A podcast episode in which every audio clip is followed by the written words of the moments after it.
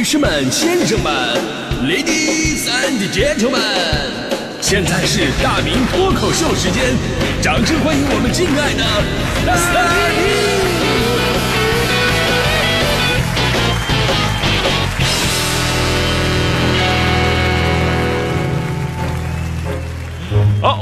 到今天的大明脱口秀，我是大明。哎，咱们都说童言无忌啊，其实这里面呢，有我们大人自带的一种有色眼镜去看待孩子们，就好像他们说话就是那种呃漫无边际的、没有逻辑的、不知深浅、不知轻重的。只有经过岁月的洗礼，哎，我们才能真正懂得说话的艺术。真的啊，说实话，就是我觉得这是一种来自成年人的自以为是。我小的时候就经常用我的语言天赋。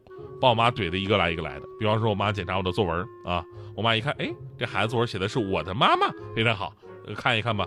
反正中间内容就不说了啊，反正最后一句话是这么说的：是这就是我的妈妈，虽然唠叨，但也挺好的，总比没有强多了。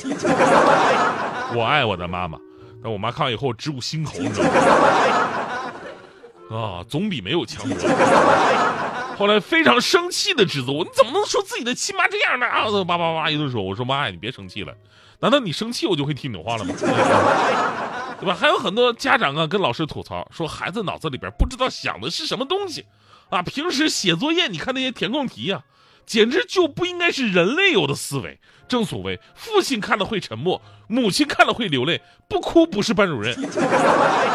比方说填空题，妈妈在（括号什么的工作）。括号里面你可以写辛苦的工作，你可以写认真的工作，对不对？都可以。那有孩子的，就在里边那括号里边写了一个工，就变成了妈妈在工地工作。啊，就是人家孩子就没有这个嘚嘚地这方面使用束缚，你看没有？还有这个，我是小学生，妈妈是括号，正常人呢都会跟着写妈妈的学历，大学生啊、研究生什么的。一个小孩写的是我是小学生。妈妈是爸爸的老婆，嗯，你能挑出毛病吗？非常准确。还有这个模仿造句啊，像什么一样？例句是他唱起歌来像黄莺一样好听。有孩子跟着造句，我吃饭像狗一样快。还有用这个有的有的造句啊，例句是瘦下来的葡萄，有有的运到这个城市里，有的运到阴房里制成葡萄干有的有的啊。有个小孩是这么造句的啊，我们家有的是钱，有的是车。所以说，真的辅导孩子太难了。辅导到最后，你看到的都是自己的无知。我们都知道，孩子的想法都不是恶意的，而是呢有什么说什么，很直接那种。呃，是不懂得掩饰。就好像刚才我说的，我上电梯，随着电梯随我着我上去那么一颤啊啊，遇到这种情况的小朋友都会很夸张的说啊，上来一个大胖子。我我至少遇过三回了嘛，这是他们最直观的反应，也没什么不好。相比他们的家长啊，嘴上说：“哎呀，别这么叫叔叔，人家叔叔一点都不胖。”但其实我上电梯的时候，你们不也出了一手心的汗吗？成年人就太虚伪了啊！所以呢，咱们成年人的思想啊，被现实修剪过，呃，更似乎是更符合这个社会的规矩。而孩子们呢，其实不是没有想法，而是他们的想法还没有被这个世界的规则所束缚、所同化。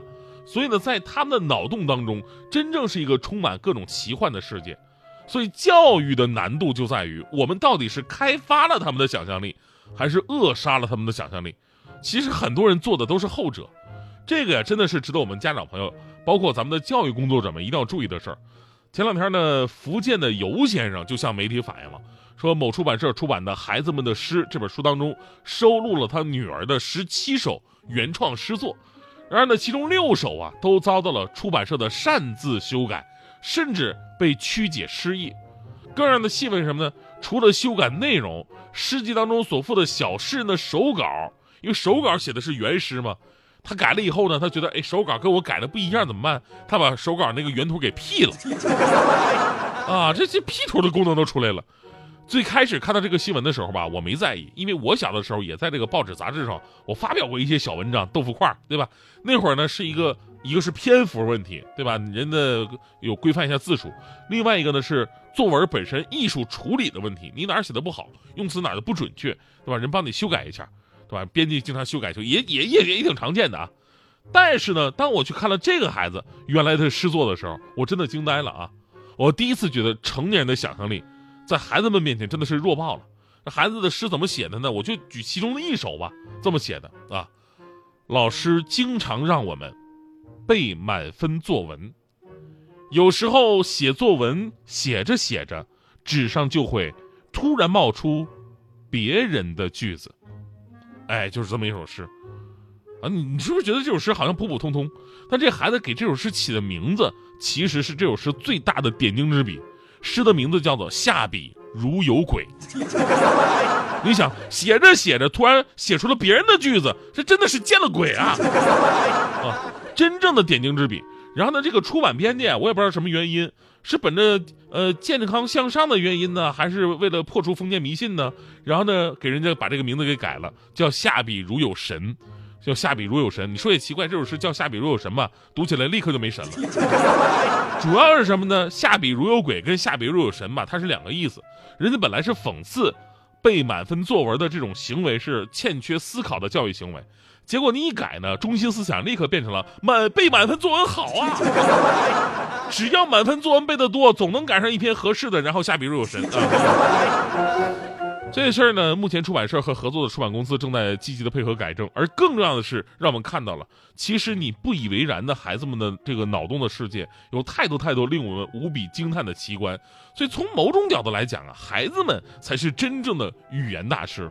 就是我借着这首诗呢，我我也顺便我看了好多孩子的这个诗作啊作品，全都是几岁的孩子写的，看似很简单的文字，好像无脑小作文，但是你仔细品一品，绝对颠覆你的想象。有一首诗叫做《这个回到地面》，要是笑过了头，你就会飞到天上去；要想回到地面，你就必须做一件伤心事。看得我直起鸡皮疙瘩，就好像每个月发工资，我开心到飞起，开始仰望天空，然后还了信用卡，然后又开始脚踏实地。还有一首诗叫《打仗》啊，打仗。假如我生活在战争的年代，别人冲在前线，我就只能在旁边。喊加油！真的，这这喊加油这三个字，我觉得无比真实。还有这首说明书，妈妈总说她管不住我。哦，妈妈，难道医院没给你说明书吗？你看，你面对这样的孩子，你还下得去手吗？最后再来看一个我，我啊，这个我们班上的学生数要加上我才是二十六个，我们国家的总人口。我也占了一个名额，算地球重量的时候，我的体重也应该包含在内吧？在这浩瀚的宇宙中，我占的空间会有多大呢？妈妈说，如果没有我，整个家好像都空了。哇，这听起来有没有毛骨悚然？有种小孩子被莎士比亚灵魂附体的感觉。啊，其实我相信很多的父母在跟孩子的接触当中，你就会发现。他们头脑当中那个绚丽的世界，真的充满了奇幻的色彩，也有着太多的不可思议。其实我们的童年何尝不是如此呢？只不过随着年纪的增长，生活的打磨变得越来越现实了。与其说成年人眼光放得长远，其实我们眼睛能看到的地方已经是越来越近了。也许跟孩子在一起，不仅是他们学习你们的过程，也是你们生命再次重生的一个过程。所以说，请珍惜跟孩子们在一起的时光，珍惜孩子这些奇葩的想象力吧。当然了，咱们最后要说啊，这个想象力归想象力，这礼貌呢还是要学习的。一个呢是在电梯里边直接叫人大胖子这种行为吧。呃，其实说实话，这种行为本身的伤害性并不大啊。如果电梯里边只有咱们两个人，伤害性等于零。但是要是一电梯满满都是人，那就相当于公开处刑，你知道吗？呃，另外呢，以后啊，就是我们在做活动的时候，因为每次做活动啊，都会有很多的这个听友带着自己的孩子，或者说孩子本身就是我们的小听友，带着他们来看看这个心目当中的这个大明叔叔。每次见到面喊大明叔叔，大明叔叔，叔叔你好，整的好像我多老似的。真的，男人也是在乎年龄的，更何况我还是一个男孩子。所以呢，在这里啊，交给咱们听众啊，就一个听起来更加亲切，而且更加社会的，就小朋友们。小朋友们啊，收音前小朋友们，下次你们再见到我就直接这么跟我打招呼，嗯，来了，老弟。